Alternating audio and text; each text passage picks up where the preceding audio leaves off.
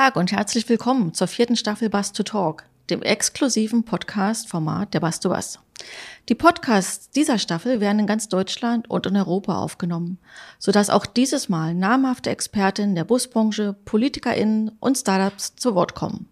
Ich bin Kerstin Kube-Erkens von der Messe Berlin und werde mich für Sie auf die Suche nach News und Insights der Bus to Bus und Mobilitätsszene machen. Zur Unterstützung, und da freue ich mich ganz besonders, habe ich Tortinia Hörner an meiner Seite. Sie ist freiberufliche Moderatorin mit Fokus auf Mobility und Innovation and Leadership und unterstützte uns bereits im letzten Jahr im Rahmen der Bus to Bus. Schön, dass du dabei bist, Tortinia. Ja, vielen Dank, Kerstin, und ein herzliches Willkommen auch von mir. Schon die vierte Staffel Bus to Talk.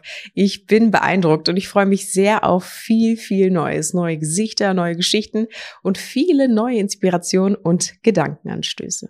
Und hiervon, so viel kann ich schon mal verraten, wird es definitiv viele geben. Da bin ich sehr sicher und ich bin gespannt, was uns erwartet. Bevor wir loslegen, für alle, die sich noch nicht angemeldet haben, Save the Date, Bus to Bus 2024, vom 24. bis 25. April in Berlin. Und jetzt geht's los, wir wünschen viel Spaß. Autonom trifft ÖPNV. Darum sind wir heute hier und möchten in der Bus to Talk Staffel genau darüber sprechen. Mehr und mehr autonome On-Demand-Shuttle-Projekte gibt es nun in Deutschland. Ein paar aufgezählt werden jetzt Bad Birnbach, Easy Shuttle in Bad Soden, Salmünster, Heert in Hamburg und viele, viele mehr. Und insbesondere zur Sicherstellung von Mobilitätsangeboten im ländlichen Raum und vor allen Dingen für die Erschließung der letzten Meile bieten sich diese Shuttles ja ungemein an. Und weil die Shuttles für unsere Zukunft wirklich unabdingbar sind, haben wir heute den CEO von Motor AI hier bei uns, Roy Ullmann. Ich freue mich, dass du da bist. Wir freuen uns, dass du da bist. Vielen Dank. Ich freue mich hier zu sein. Danke für die Einladung. Vielleicht ein bisschen zur äh, Einordnung. Motor AI entwickelt einen autonomen Fahrer nach Level 4. Und du wirst uns auf jeden Fall später noch dazu jede Menge erzählen. Aber ähm, ja, so erstmal zur Intro. Ja, Roy, auch von meiner Seite schön, dass du da bist. Ich freue mich riesig. Du kombinierst mit deinem Unternehmen drei spannende Themen auf einmal. ÖPNV, KI und autonomes Fahren. Wenn man sich deinen Lebensweg anschaut, dann merkt man schnell, KI beschäftigt dich. Nicht erst seit gestern. Du warst beim Bundestag bereits im Expertenrat für künstliche Intelligenz. Beim Bundesverband deutscher Startups koordinierst du den Bereich KI. Und so zieht es sich durch deinen gesamten Lebensweg. Was begeistert dich an KI und warum kombinierst du nun diese drei Themenbereiche? Tja, wenn man das so hört, merkt man, man hat doch ein bewegtes Leben. Das kommt mir aber gar nicht so vor. ähm, ja, tatsächlich beginnt es noch ein bisschen früher. Und zwar seit 2007 habe ich damals mit quasi einer Koryphäe im Bereich künstliche Intelligenz, dem Dr. Klaus Holthausen, zusammengearbeitet. Ähm, der war äh, Philosoph, äh, äh, quasi noch im Nebenberuf, kann man fast sagen, und hat aber eben sehr viel im Bereich KI gemacht. Und ähm, das Spannende eigentlich an der ganzen Sache ist immer, dass KI jetzt nicht nur die Analyse von Daten ist, was man früher immer mal so gedacht hat, bestimmte Dinge einfach nur in großen Datenstrukturen herauszufinden, sondern dass es eigentlich dabei um Entscheidungssysteme geht. Also wie kann ein System selbstständig Entscheidungen treffen und damit natürlich dem Menschen irgendwo zur Seite stellen und ähm, helfen, bestimmte Dinge zu erledigen. Früher eher ganz einfache, finde, finde Waldo auf ein Bild, könnte man fast sagen, heute weitaus intelligenter. Und äh, ganz neugierig nochmal gefragt, was für ein Background hast du? Für eine, was für eine Ausbildung? Ja, tatsächlich bin ich ursprünglich Jurist. Oh. ja. Als Jurist ähm, kann man wirklich in viele Bereiche gehen. Das habe ich jetzt schon oft. Ja, gesehen. genau. Also ich habe den guten Weg gewählt. Ich bin kein Politiker geworden, sondern ich mache autonomes Fahren. Und gerade sagen, gerade beim Thema autonomes Fahren ist natürlich die rechtliche Komponente eine ganz wichtige. Ja, die ist allerdings gelöst. Aber ich, ich würde auch noch mal einen Schritt, Schritt zurückgehen. Also wie komme ich plötzlich dazu, dass wir dann eben autonomes Fahren machen? Ähm, letztendlich war es so, wir haben 2017 äh, das Unternehmen gegründet und wir haben uns eigentlich mit dem Thema eben Entscheidungssysteme im Verkehr befasst und haben festgestellt, wir haben hier etwas, das ist eine Komponente im autonomen Fahren. Und zwar, wie müsste ein Fahrzeug eine Entscheidung treffen? Und äh, haben natürlich nicht daran gedacht, autonomes Fahren als gesamtes System zu entwickeln, also 2017 zu der Zeit in Deutschland sowas zu machen. Nein, das macht man im Silicon Valley. Wir haben dann aber gesagt, okay, lass uns dem eine Chance geben und sind zu einem großen Automobilhersteller gegangen, haben gesagt, hey, ihr habt doch hier die ganzen Sensoren, die sind am Fahrzeug verbaut und äh, ihr könnt, könnt Objekte erkennen, wir können die Entscheidung treffen, das zusammen ergibt doch autonomes Fahren, sollen wir das nicht zusammen machen? Und die haben dann gesagt, ach Gott, habt ihr überhaupt eine Ahnung, was die ISO 26262 ist? Habt ihr überhaupt eine Ahnung, wo wir unsere Sensorik herkriegen? Wir müssen noch so viel erkennen, wir sind noch recht früh etc. Und in dem Rahmen eigentlich haben wir uns zum ersten Mal dann damit beschäftigt und kamen zu dem Punkt zu sagen, okay, wir haben haben wir was wirklich Spannendes in der Hand. Wir können damit autonomes Fahren machen, aber wir müssen natürlich noch viel, viel mehr uns damit auseinandersetzen, was in den ganzen rechtlichen Komponenten damit eine Rolle spielt. Und sind im Zuge dessen dann während unserer Entwicklung der letzten sechs Jahre Teil der DIN-Kommission für die Roadmap im autonomen Fahren gewesen.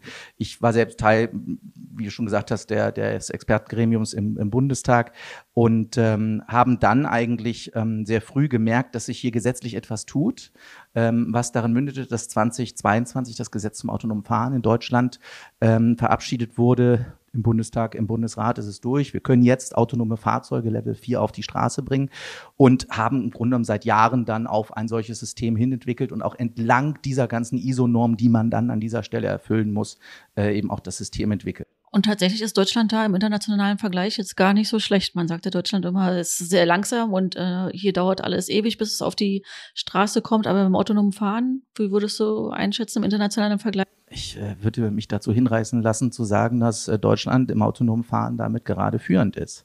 Äh, wir haben eine gesetzliche, Ein schönes Beispiel. ja, wir haben eine gesetzliche Regelung, die äh, über viele Jahre entwickelt wurde, wo sehr, sehr viele Gremien befragt wurden, ethische Themen, äh, Szenarien etc. Also sehr viel, was man immer so heute allgemein hört, wo liegt denn das Problem autonom Fahren? Das ist gelöst, die Haftungsfragen sind gelöst, ähm, das Gesetz ist da, es gibt quasi einen Industriestandard, der jetzt vorliegt. Wir wissen genau, wie ein solches System auszusehen hat und was eben auch passiert, sollte mal etwas passieren. Cool.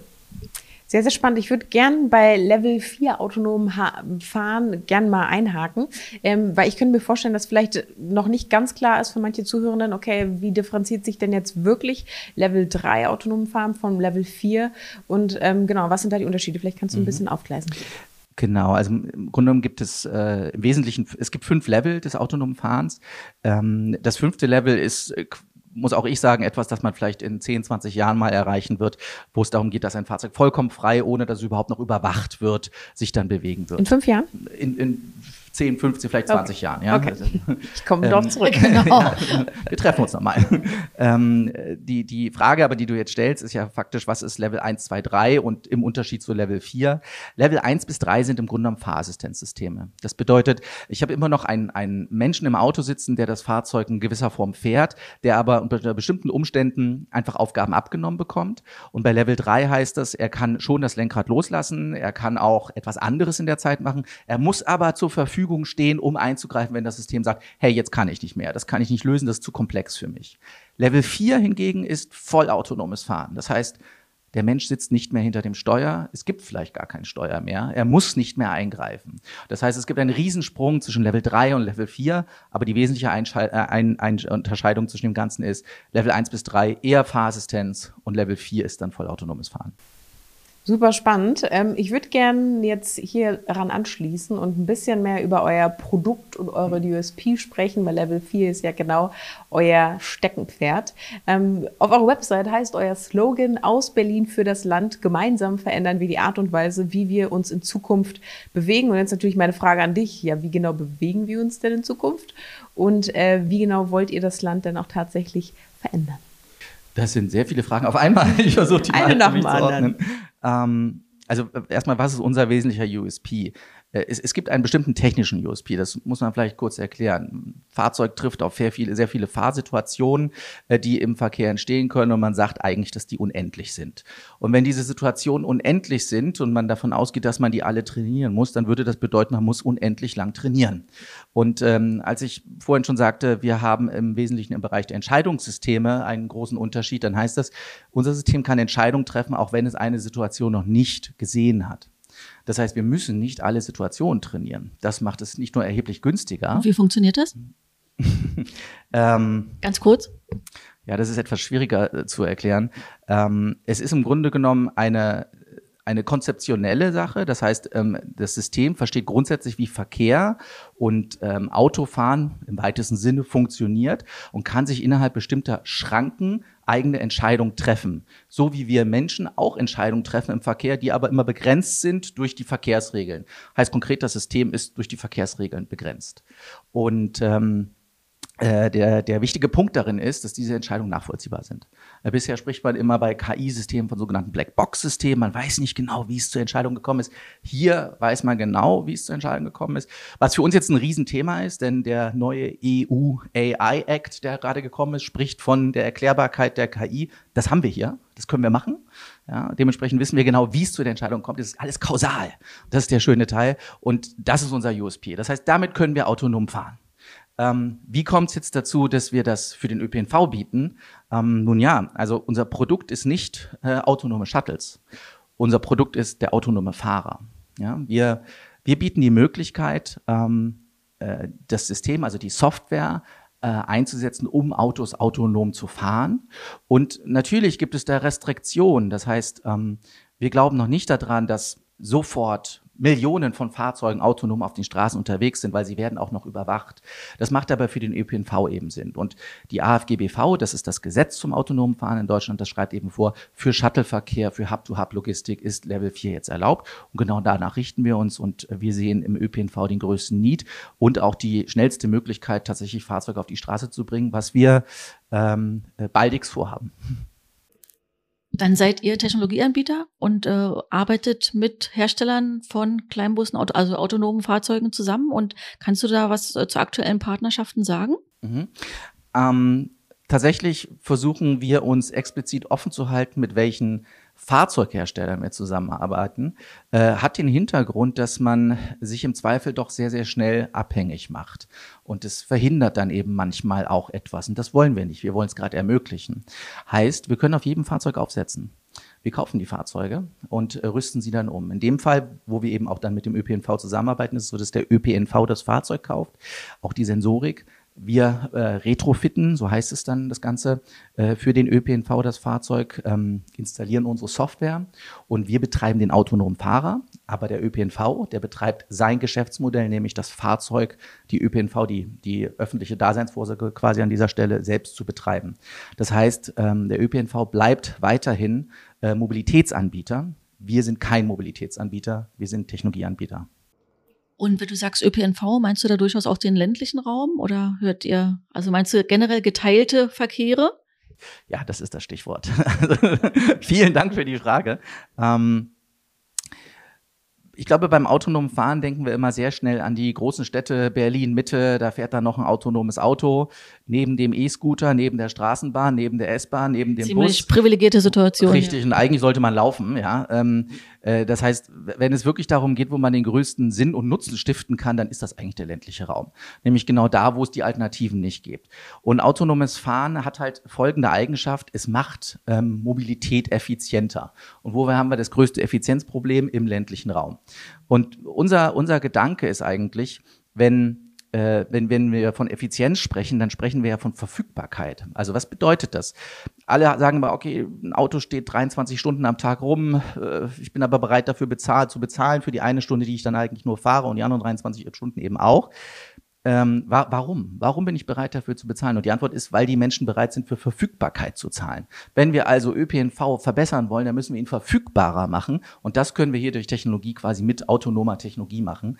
Ähm, Im Besonderen durch On-Demand-Verkehr. Das heißt, kleinere Gefäßgrößen, weil ich eben auch nur drei, vier Menschen, manchmal fünf transportiere. Ähm, autonom, on-demand, also quasi wie ein Rufbus ähm, im ländlichen Raum dann unterwegs. Sehr, sehr spannend. Ich würde äh, gerne nochmal zu ein paar Schritte zurückgehen zu den Bussen, weil du meintest ja, okay, ihr kooperiert mit allen, ihr möchtet euer System jetzt nicht nur auf einen Anbieter bezogen anbieten können, sondern auch für andere. Und vielleicht ähm, da die Frage, von welchen Bussen sprichst du und von welcher Größe sprichst du vor allen Dingen, wenn du über Busse sprichst? Genau, also äh, es sind äh, derzeit richten wir uns an den klassischen Van oder richten uns aus am klassischen Van. Das ist ein sechs bis acht Sitzer, kann man sich vorstellen, zum Beispiel Mercedes-Benz V-Klasse. Ähm, unserer Meinung nach muss es elektrisch sein, also in dem Fall wäre es dann der EQV für Mercedes. Ähm, äh, das Fahrzeug äh, ist die perfekte Größe für den ländlichen Raum, weil man eben nicht immer mit 50 Sitzplätzen, wovon dann eben 48 leer sind, durch die Gegend fahren möchte im ländlichen Raum. Und ähm, Äh, das ist die bevorzugte Größe, mit der wir uns bewegen. Und für den ÖPNV ist natürlich auch dieser Hersteller nochmal eher interessant, weil er in der Regel natürlich seine eigene Werkstatt hat und auch seine eigene Erfahrung schon gesammelt hat mit verschiedenen Fabrikaten. Und die, die man dann eben auch schon mal auf dem Hof stehen hat, die präferiert man dann auch. Ja, ja klar. Woran macht ihr fest, dass das die perfekte Größe ist? Ähm, das, äh, Erfahrung. Nee, ja, es ist, nicht unsere, es ist nicht unsere Erfahrung, es ist die Erfahrung des ÖPNV ja, eigentlich. Ja, klar. Ähm, wir, wir, wir haben uns das nicht montags überlegt und dienstags umgesetzt, sondern wir sind tatsächlich in die Landkreise gegangen, haben dort mit den ÖPNV-Unternehmen gesprochen und eben nicht nur mit den großen, ja, nicht nur mit denen, die ein paar hundert Busse haben, sondern eben auch mit den kleineren, die sagen, ich habe hier ganz konkrete Probleme.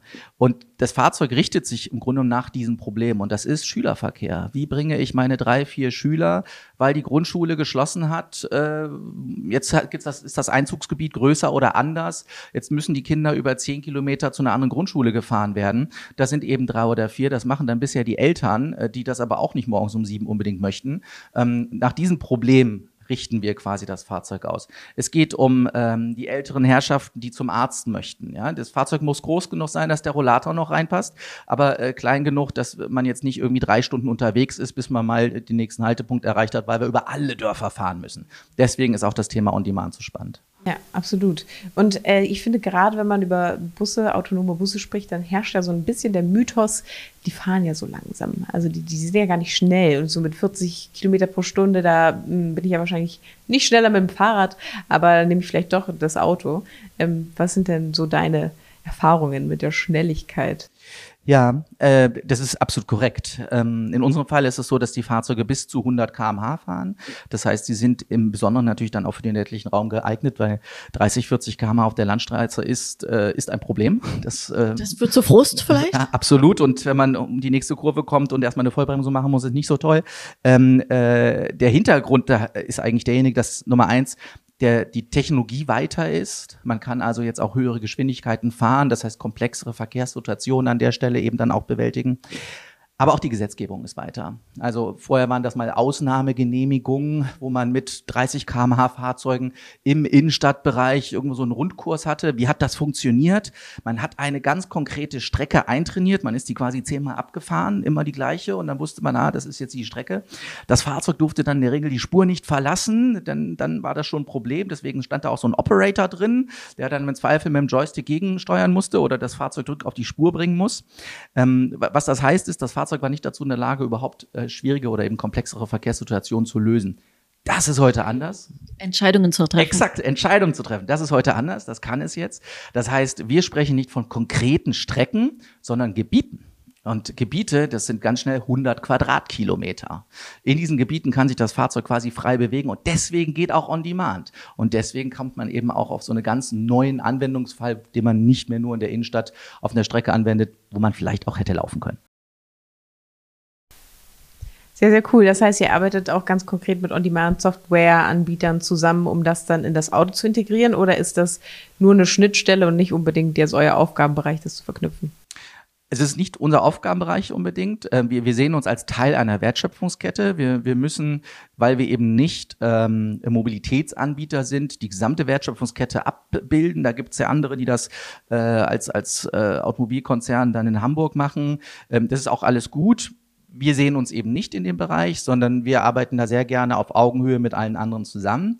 Wer das dann ist, wer die Digitallösung für die On-Demand, äh, äh, für den On-Demand-Teil bietet, für das Ride-Pooling bietet etc., da sind wir total offen. Ähm, das liegt aber auch daran, weil unser Kunde ist der ÖPNV. Ja, mit dem, mit dem arbeiten wir auf Augenhöhe. Da sagen wir, okay, was willst du machen? So, das, was ist dein Case? Und wenn der sagt, ich benutze schon A und ich benutze schon B und ich möchte das jetzt nur noch erweitern, das heißt, ich benutze schon Digitallösungen A und B oder B, dann, äh, dann knüpfen wir uns da gerne an. Ja, da, da präferieren wir jetzt keinen, da sagen wir nicht, das muss der sein. Da arbeiten wir gerne mit jedem zusammen. Wir bieten die Möglichkeit, autonom zu fahren. Der Teil dahinter, das, äh, wie sammle ich das Geld ein, äh, wie kümmere ich mich um meine Fahrgäste, wie läuft das Ride-Pooling ab, etc., etc. Das, äh, das machen wir gerne mit Partnern. Sehr, sehr spannend.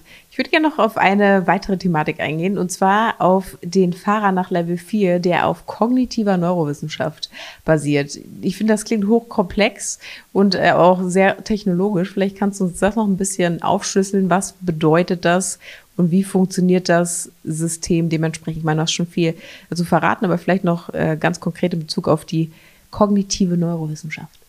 Ja, ähm, Dazu muss ich, glaube ich, nochmal das System erklären. Das macht total Sinn. Also das, das, das ist ja so, in der öffentlichen Wahrnehmung spricht man dann im autonomen Fahren immer von der KI.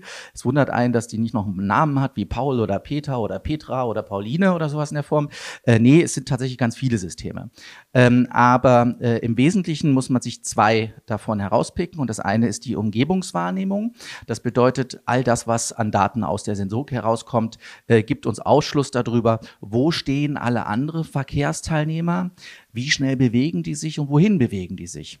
Das heißt, ich habe einen LIDAR, ich habe ein Radar, ich habe eine Kamera, die nehmen alle diese Umgebung wahr unter verschiedenen Zuständen und Umständen, ähm, sind auch redundant zueinander und dann wissen wir erstmal, wo sind alle anderen. Dann haben wir uns aber noch nicht einen einzigen Meter bewegt. Deswegen kommt das zweite System dazu und das ist quasi die Entscheidungsfindung.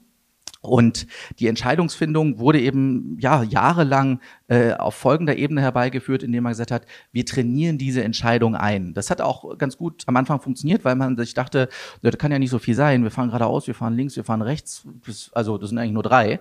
Ja, und dann merkt man auch, nee, warte mal, wir müssen noch überholen und da ist noch ein Fußgänger und oh, dann werden jetzt daraus zehn Fußgänger. Das heißt, das Ganze wird plötzlich exponentiell. Auf einmal gibt es Starkregen. Auch das noch, ja. Und, und exponentiell ist ein Problem an der Stelle und das nennt man dann auch den Longtail.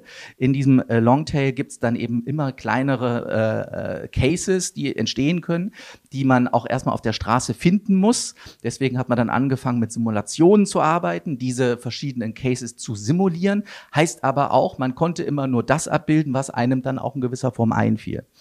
Ähm, das wurde sehr teuer. Das ist äh, dieses Trainieren äh, der, der ähm, Systeme. Und genau an der Stelle haben wir eben eingehakt und haben gesagt, na, ein Mensch hat's doch auch nicht trainiert. Mhm. Ich hatte vielleicht 20 Fahrstunden. In den 20 Fahrstunden bin ich garantiert nicht, nicht alle Szenario. Cases abgefahren. Ja. ja, das kann nicht sein. Aber ich bin dazu in der Lage, trotzdem Entscheidungen zu treffen, wenn ich immer wieder reproduzierbar quasi auf neue Szenarien treffe. Und genau den Teil haben wir abgebildet. Und deswegen sind wir dazu in der Lage, autonomes Fahren aus Deutschland herauszumachen und auch kein Automobilhersteller zu sein. Ihr habt, äh, du hast gerade schon gesagt, äh, ihr seid mit eurer Technologie, ihr versteht euch als Teil der Wertschöpfungskette im ÖPNV. Äh, hast du ein paar Beispiele für uns? Wo fahren Fahrzeuge mit eurer Technologie? Gibt es ein paar schöne, gibt Pilotprojekte? Seid ihr tatsächlich schon im Operation-Modus? Seid ihr schon lange darüber hinweg? Und ähm, wir kommen ja vor allem aus, der, aus dem Busbereich. Wir sind riesen Busfans und äh, sind vor allem deshalb vom Bus überzeugt, weil halt die Infrastruktur ist da, er, es gibt nachhaltige Antriebe, er ist schnell einsetzbar. Und äh, wenn du auf unsere Veranstaltungen schaust, dann kommen bei uns Hersteller, Softwareanbieter, Betreiber äh, zusammen als Technologieunternehmen äh, ist man ja immer auf der Suche auch nach Partnerschaften. An, an welcher Zielgruppe, mit wem würdet ihr gern zusammenarbeiten? An wem seid ihr besonders interessiert? Ja, tatsächlich sind wir wirklich an allen interessiert. Das heißt, vom Fahrzeughersteller, äh, das können wir uns sehr gut vorstellen, uns auch immer wieder da äh, Konzepte anzuschauen, wo wir ähm, schauen können, wie wir autonome Technologie integrieren können, aber auch auf der Digitalebene. Äh, ich sagte gerade Ride Pooling etc. etc., ähm, weil ich auch eben auch glaube, dass äh, ÖPNV digitaler wird und werden muss ähm, und damit auch individueller. Aber ähm, das ist dann vielleicht fast schon eine Frage für den Ausblick. Okay. Und ähm, jetzt habt ihr gesagt, ihr seid vor allem hier in Deutschland, äh, ne, natürlich in, in dem äh, rechtssicheren Rahmen, auch den man hier hat, unterwegs. Gibt, steckt ihr trotzdem eure Fühler ins Ausland schon aus? Auf jeden Fall. Ähm, man muss dazu wissen, dass dieses äh, deutsche Gesetz äh, im, im internationalen ähm, äh, ähm, in, international tatsächlich sehr viel Aufsehen erregt hat. Ähm, man hat sich in der EU dieses Gesetz angeschaut und hat gesagt, wow, das ist wirklich durchdacht und hat es quasi eins zu eins kopiert. Hat selber nicht geglaubt, oder? ja, also äh, es ist, ist, wirklich gut gemacht. Es ist wirklich gut gemacht. Ähm, hat es eben quasi kopiert und hat gesagt, äh, EU-weitig gilt das auch für alle anderen 26 Mitgliedstaaten, äh, was, was jetzt genial ist. Ne? Also du, man kann jetzt in Deutschland quasi ein Fahrzeug zulassen, was dann in 27 Ländern potenziell autonom fahren kann. Das muss jetzt in den einzelnen Ländern natürlich dann auch noch ratifiziert werden, aber es gibt auch eine gewisse Harmonisierung an der Stelle. Und was wir machen, machen, ist, wir schauen uns natürlich jetzt die Länder an, die Stück für Stück an der Stelle das umsetzen, um dann dort auch hinzugehen. welche das als erste sein werden, das würden wir auch gerne wissen. Okay. Vielleicht, ähm, weil ich mir vorstellen kann, könnte das auch potenzielle nicht potenzielle, sondern das Verkehrsunternehmen äh, zuhören und lauschen und sich fragen, okay, wie sieht denn so konkret so eine Kooperation mit euch aus? Was sind vielleicht erste Schritte, die man gehen kann oder sollte? Einfach euch eine E-Mail schreiben wahrscheinlich, aber wie kann man sich das vorstellen, so eine Kooperation? Also eine E-Mail ist immer toll, anrufen ist auch super und ähm, im Grunde genommen sind wir da sehr, sehr äh, problemgetrieben. Das heißt, äh, wir gehen davon aus, vielleicht muss man es andersrum anfangen. Also was, was man machen kann, aber was immer nicht die beste Herangehensweise ist, ist zu sagen, wir möchten mal was Innovatives machen. Ja, weil da, da versandet dann eigentlich meistens ganz viel Geld, was man äh, im Grunde genommen nur für ein paar Fotos äh, dahingestellt hat. Äh, es gibt auch eigentlich so viele Probleme, nämlich wie binden wir den, den ländlichen Raum an, an die Stadt an? Äh, sehr konkrete Probleme haben wir in Landkreisen kennengelernt, zum Beispiel Schülerbedarfsverkehr etc. etc. Wie holen wir die älteren Menschen ab und bringen sie zum Arzt? Ja? Quasi die fast schon die Krankenscheinfahrten. Ja? Ähm, das hört sich alles nicht so wild an, aber das bewegt die, Länd äh, die Menschen auf dem Land. Ähm, und ähm, genau mit diesen, über diese Probleme sollte man reden und sollte sich eben anschauen, äh, wo, wo finden sie denn statt. Das heißt, ein, ein Landrat äh, ein Geschäftsführer eines ÖPNV-Unternehmens weiß in der Regel, Mensch, da hinten bei mir wird eine Siedlung gebaut, wie werde ich in die anschließen?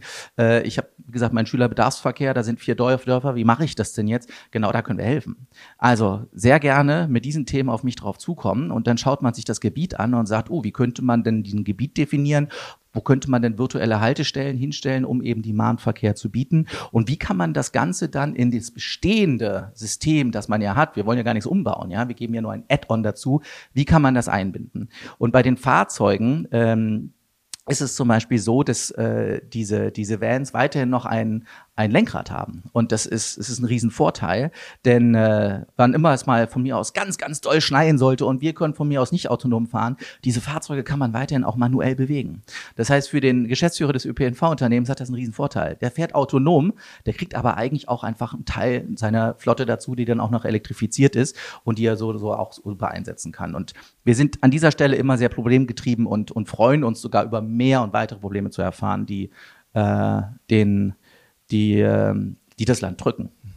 Denkt ihr genau an solche Beispiele, wenn ihr sagt auf eurer Website, man kann durch euer System auch sehr schnell skalieren? Die Frage ist, als, als was skalieren? Also wir skalieren also oder jemand anders? Geschäfts-, also die ÖPNV-Unternehmen, also dass sich quasi eure Systeme mhm. auch gut in die Wertschöpfungsketten einfügen. Ja, ich denke schon, denn wenn ich, wenn ich eine Linie aufsetze, dann bin ich mir eigentlich schon ziemlich sicher, warum ich diese Linie da haben möchte und warum ich da einen Fahrplan für haben möchte. Habe also sehr viel Infrastruktur im Hintergrund aufgebaut. Mit On Demand kann man ähm, Probleme lösen, die von mir aus manchmal auch nur einen Monat lang auftreten, ähm, aber auch Dinge ausprobieren. Ja, auf jeden Fall. Es ist, es ist die Möglichkeit, äh, Effizienzgewinne sofort zu realisieren und das ist natürlich auch äh, was, etwas, was man für Skalierung braucht. In der öffentlichen Diskussion ist ja im Moment auch ganz groß der Fachkräftemangel, mhm. gerade auch im Busverkehr, Fahrermangel. Gibt's da, ist das ein Thema, mit dem ihr euch stark beschäftigt? Weil natürlich autonomes Fahren könnte eine Lösung sein oder kann eine Lösung sein, um dieses Problem zu beheben. Ja, das, das ist absolut richtig. Also bis 2030 ähm, sagt man, werden 87.000 Fahrer fehlen daran ändern wir jetzt nichts. Ja, das, das ist auch ein strukturelles Problem. Äh, immer weniger Leute gehen zur Bundeswehr, haben bestimmte Führerscheine nicht gemacht, etc. etc. Äh, generell haben wir eine Gesellschaft, die auch immer älter wird. Also das ist nichts, wo man sagt, ähm, da gibt es eben nur, nur den einen, dem man jetzt die Schuld zuweisen kann. Aber viel wichtiger ist, wie lösen wir das Problem? Und autonome Technologie kann das lösen. Das heißt aber eben auch, wir nehmen niemandem seinen Arbeitsplatz weg, sondern wir führen eigentlich dazu, dass Arbeitsplätze gesichert werden, weil wir konkurrieren faktisch mit Fahrern Fahrern, die es gar nicht gibt. Ja, und äh, deswegen werden bestimmte Strecken überhaupt nicht bedient. Und deswegen äh, sind bestimmte Angebote gar nicht existent. Und genau das ermöglichen wir. Angebot ist ein gutes Stichwort. Ähm, hast du zu Beginn gesagt, fokussiert euch eher auf den ländlichen Bereich oder wollt vor allen Dingen irgendwie Mobilität im ländlichen Bereich ermöglichen. Wie schätzt du denn die Notwendigkeit von autonomen Shuttles vielleicht in der Großstadt ein? Braucht es welche, braucht es keine? Und ähm, warum gerade ausschließlich für den ländlichen Raum? Also es ist kein ausschließlich für den ländlichen Raum, weil wir binden ja den ländlichen Raum mit der Stadt an. Ähm, ich warne nur eher davor, äh, auf dem Marktplatz seine Kreise zu ziehen. Ja, das, das sollte jetzt nicht der Use Case sein. Dann sind wir bei diesen 30 km/h äh, Themen, äh, sondern Laufen soll ja auch gesund sein. ja, eben, es ist auch noch gesund, aber es ist, es, zum Schluss geht es ja auch darum, das kostet ja alles ein bisschen Geld, ja, und und das muss ja irgendwo herkommen. Das heißt, es muss auch irgendwie verdient werden. Und ähm, ÖPNV ist ganz klar auch ein subventioniertes Thema. Das heißt, wir müssen dann auch an dieser Stelle den den nicht nur den Rückenwind der Politik, sondern auch die öffentliche Meinung der Bürger immer an dieser Stelle mit einzubeziehen. Das heißt, es muss ein echtes Problem lösen. Ja, das, so, so ist das halt nun mal da draußen. Man kann nicht immer nur solche Leuchtturmsachen machen. Und ich glaube, hier lösen wir echte Probleme und deswegen würde ich sagen, ähm, man sollte auf jeden Fall immer mit einbeziehen, in die Stadt zu fahren, weil das wollen wir ja anbinden. Wir wollen, dass die Leute abends ins Kino kommen oder mal in die Kneipe gehen oder eben zum Arzt oder zur Schule kommen und so weiter und so weiter. Aber wir müssen das Ganze großflächiger denken und autonome Technologie ist jetzt eben so weit zu sagen, in ganzen Gebieten zu fahren heißt, wir können in ganzen Gebieten denken. Und das heißt, wir denken eben nicht mehr nur ein Teil einer Innenstadt, äh, sondern wirklich landkreisweise. Ja, und vor allem wollen wir den ländlichen Raum besser an die urbanen Zentren anbinden und auch da ist ja kein autonomes Fahren eine große Brücke schlagen.